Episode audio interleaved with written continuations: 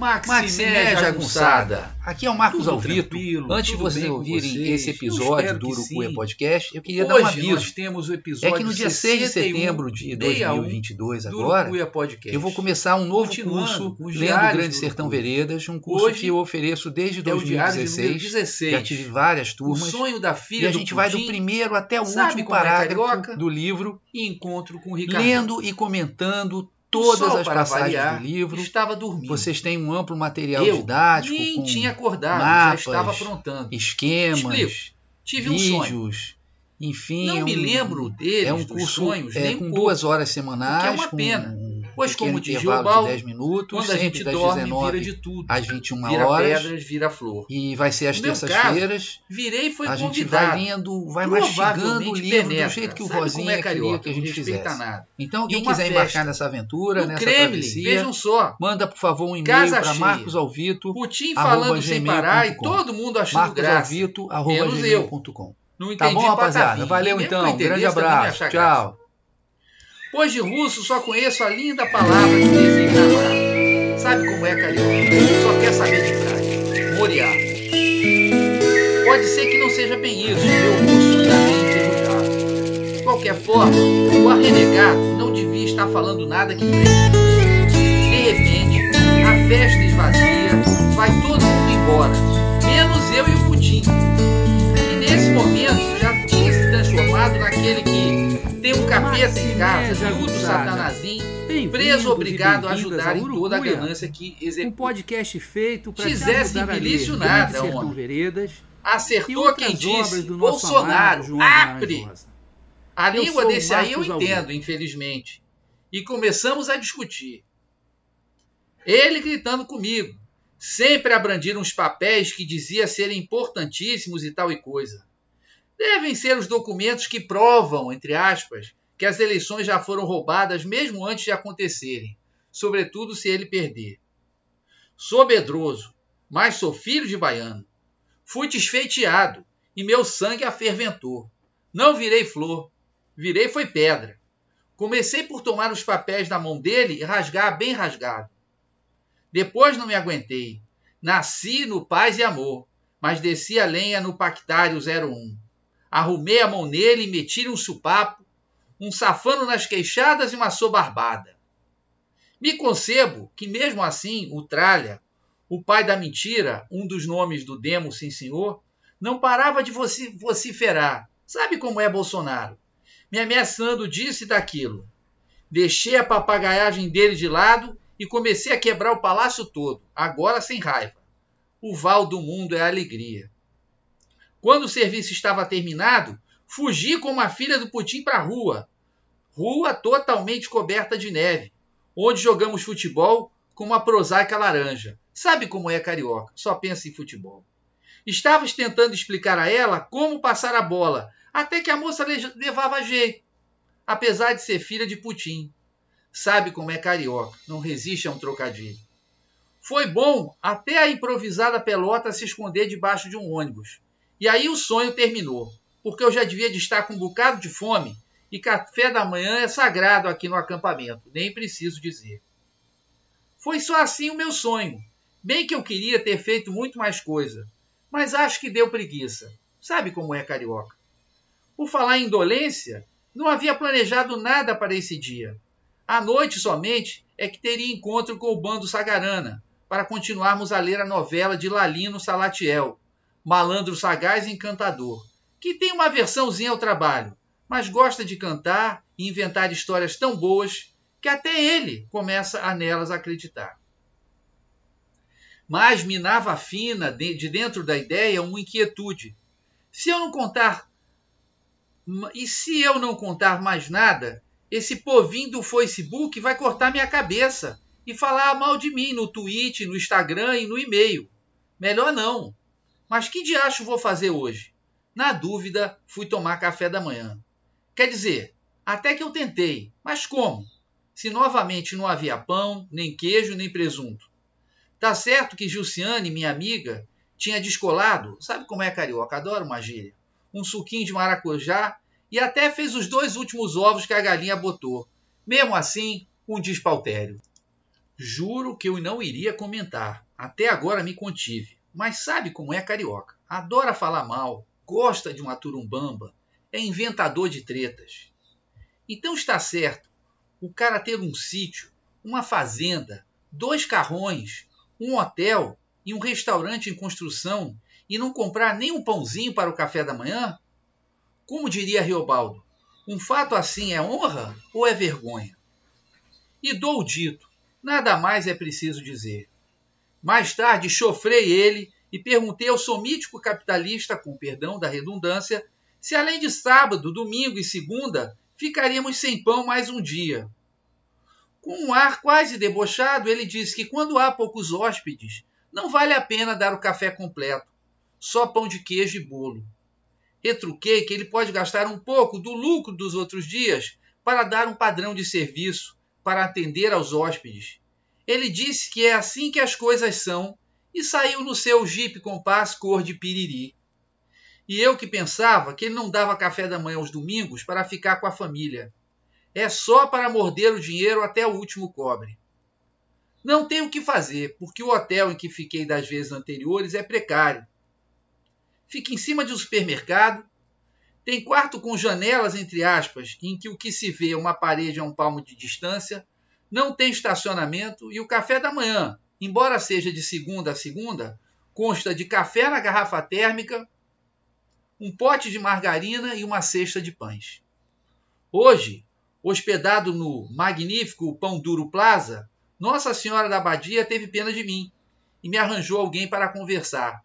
Fiquei sem pão e sem queijo, mas não sem assunto para esta folha de urucuia.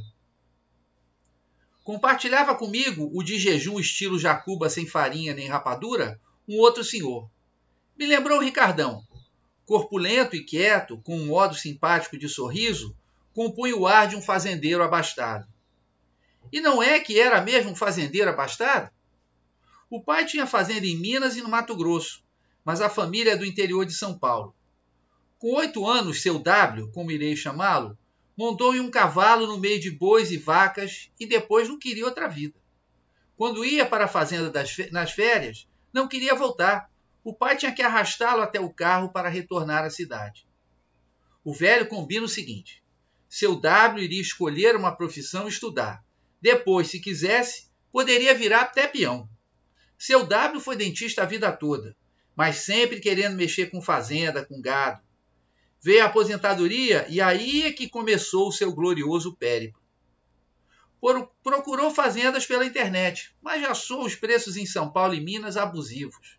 Ademais, queria terra virgem, sem vícios de semente, diz ele, para abrir, ou seja, desmatar e preparar o pasto. Foi subindo até chegar na bacia do São Francisco, onde sabia que havia terras inexploradas. Rodou 8 mil quilômetros, quase tudo em estradas de terra, mas só viu terra montanhosa e pedregosa, que não servia a seus propósitos. Em uma dessas andanças, ficou perdido e foi parar em uma fazenda toda vigiada, com torres, guaritas e pessoal com metralhadora. Vai que era o acampo do Hermógenes na Jaíba. Esqueci de perguntar se os tais homens tinham os dentes afiados à faca. Havia uma última propriedade a visitar e ele só foi para cumprir a palavra. Ficava a 12 quilômetros do centro de Urucuia. Bingo! Terreno plano, pura mata. Mas como ele já estava cansado, ofereceu pagar um preço bem abaixo do que os donos estavam pedindo. Só que eles aceitaram. E aí não teve jeito, como diria Lalino. Já viu o sapo não querer a água? Cortou na alta, como se fala por aqui. Se eu fosse cabra maldoso, ferino, duvidatório, Poderia até pensar que ele engasopou os proprietários. Deus esteja. Seu W já preparou todo o planejamento do desmate, ou abertura, como ele fala. Aprovação do IBAMA, passos necessários para um financiamento do Banco do Nordeste, que cobra metade dos juros cobrados normalmente pelos bancos para estimular a ocupação das terras da região. Ele mesmo diz que não tinha dinheiro para comprar fazenda. Pagou 10% e o resto a prestação. Seu W fala em um rompante tão animado que não é difícil ficar calado só ouvindo. Como diria seu Cipriano, meu amigo, o homem é chonado pela criação de gado. Por fora, assim, é sujeito agradável. educado, não é biscoito de sebo, que é outra expressão urucuiana. Planeja usar métodos científicos para preparar, adubar a terra e plantar um capim rico em nutrientes, que permita superalimentar os animais, pois será uma fazenda de engorda de gado. Diz que normalmente o boi come 30 quilos de massa por dia e engorda cerca de 750 gramas. Planeja que os bois e vaca de, vacas dele comam 60 quilos de capim por dia e engordem até 1,5 kg. Informa que a média nacional é de meio boi por cada hectare. Hectares são 10 mil metros quadrados, basicamente um campo de futebol grande.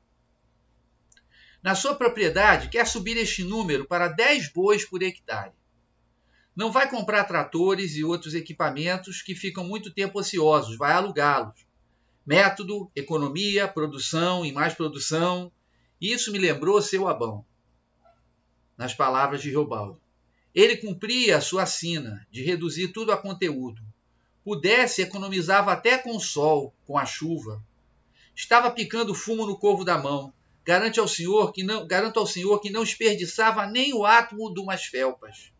A alegria dele era uma recontada repetição, um condescendido. Vinte, trinta carros de milho, ah, os mil alqueires de arroz. Ah, bom, Ricardão, reclama sem ênfase da dificuldade de conseguir mão de obra em Urucuia, tratoristas, por exemplo. Coitado do pessoal do Sucuriú, nem mais para escravos eles servem. Uma fazenda de gado não precisa empregar muita gente. O homem não parava de falar e eu nem apreciava tanto detalhe sobre a acidez do solo, o sal do gado e a colocação de gesso. Daí assim ia sendo que, mesmo sem sentir, o próprio Zé Bebelo se via principiando a ter de falar com ele em todas as pestes de gado e nas boas leiras de vazante, no feijão da seca e nos arrozais cacheando, em que os passarinhos de Deus viram em Amapraga. Aquilo, aquilo para ele não era um assunto, era a sua vida. Homem de raça tão persistente como diz Geobaldo sobre seu Abão. Ele devia de fazer obturação e arrancar dente pensando em boi, vaca e pasto. Eu matutava a perguntar, quando a prosa dele gastasse, por que ele e o Hermógenes tinham assassinado o Joca Ramiro, ainda assim, ainda por cima pelas costas. Mas o Ricardão recebeu um telefonema no celular e eu escapei para anotar essas histórias antes que evaporassem da minha mente. Escrever e preparar a aula da noite foi o que eu fiz antes do almoço no posto e da soneca regulamentar. À tardinha, quando o furor do sol urucuiano tinha diminuído um pouco, saí da toca para ir à academia fazer musculação. Dou azar e sorte de encontrar uma professora fanática que supervisiona cada item da sessão de tortura voluntária. No dia seguinte vai doer tudo, como se eu tivesse tomado uma surra de peia e taca feito tadinho do Valtei. Quase cinco horas. Resolvo completar a sessão com uma caminhada a passo firme pela avenida. A essa hora, pode-se andar à sombra das centenas de oitis plantados no canteiro central. A árvore bondosa, que com sua cabeleira de folhas black power fornece uma abençoada sombra. Sabe como é, carioca? Só gosta de sombra e água fresca. Essas árvores são mais folhudas do que as pestanas de Diadorim. Além disso, os passarinhos começam seu happy hour cantante. É um barulhinho tão infinitamente bom que parece até o som do mar batendo na praia, carioca, etc. Só que todo passeio por Urucuia reserva uma surpresinha ou duas. Enquanto o simpático carreiro Davi, com a indispensável vara de vaqueiro na mão, conduzindo o carro de boi puxado pela dupla Rochedo e Brinquedo. Logo, os três dobram, dobram à direita em uma rua perpendicular na direção do poente, e eu bem que tentei tirar uma foto bonita, mas não consegui. Continuando a andar, resolvo dar uma passadinha. Olha só que intimidade. Sabe como é carioca, folgado que só ele. No meu Rio Urucuia. Quem sabe para conseguir um belo registro do pôr do sol. Cheguei alguns minutos atrasado. A estrela indolente já havia mergulhado no horizonte mas bem que deixou um rastro de sangue no ar, que deu uma foto mais ou menos. Subo na balsa para conversar um pouco com o seu Diomar, que há anos transporta todo mundo de cá para lá e de lá para cá do Rio. Ele proseia com todo mundo, tem sempre histórias para contar, mas tem que ser estilo express, porque a travessia da Val do Urucuia dura só alguns minutos. A não ser quando chegam desocupados, feito eu, que não querem ir para lugar nenhum, só conversar um pouquinho. Desta vez, seu Diomar me pergunta se eu conheço Cascavel. Felizmente, ainda não fomos apresentados pessoalmente. Então, dá uma olhada nessa aqui, achada em Urucuia, e me mostra no celular a foto de uma cascavel de duas cabeças. Eu nem queria avistar, mas não podia fazer essa desfeita. E o senhor já viu, por ver, a feiura de ódio franzido, carantonho, nas faces de uma, cabra, de uma cobra cascavel? Diz Riobaldo. Fico a esmo. Como não lembrar do bezerro erroso que o povo Praskov achou que fosse o demo e mataram? Esse tal de João Guimarães Rosa, esse Zin, me arrumou mais essa, só pode ser. PS. Atenção, Rosinha. Caso você esteja acompanhando este humilde diário com o rabo de olho, muito lhe agradeço a fineza de atenção e os encontros com o Riobaldo, de Adorim, seu Cipriano e agora com o Abão Ricardão. Mas nada de me fornecer o Hermógenes, viu? Porque a mão, a tiro ou a pau, eu não posso com ele. Sou desbriado. O cachorro lambeu a vergonha da minha cara. Afinal, o senhor sabe como é carioca, não sabe? Post PS. Nem precisa ler isso aqui. Quem manda ser curioso? Como em todos os diários, mesclo minhas bobagens com histórias, passagens e personagens do Grande Sertão Veredas. Hoje, em homenagem à turma que lê comigo Sacarana, usei muitos termos retirados da novela Traços Biográficos de Lalino Salatiel ou A Volta do Marido Pródigo. É uma pequena amostra da opulência da linguagem rosiana. Claro que também estou fazendo marketing do curso. Dá vagas. Além de todas as alegrias que me proporcionam, são os cursos que patrocinam viagens como essa. E o pãozinho nosso de cada dia, que pelo jeito está valendo ouro. Talvez eu esteja exagerando um pouco. Sabe como é carioca? Bom, gente, esse foi o episódio 61 do Urucuia Podcast, equivalente aos Diários do Urucuia 16, O Sonho da Filha do Putim, Sabe Como é Carioca e Encontro com o Ricardão. Espero que vocês tenham gostado. Agora vou passar vocês para a linda música Acordais, do meu amigo Delfim, também chamado de Alex Costa, e da moça de voz cristalina, Joyce Carvalhais. Então valeu! É isso, jagunçada! Maximé, um beijo! Até a semana que vem! Tchau!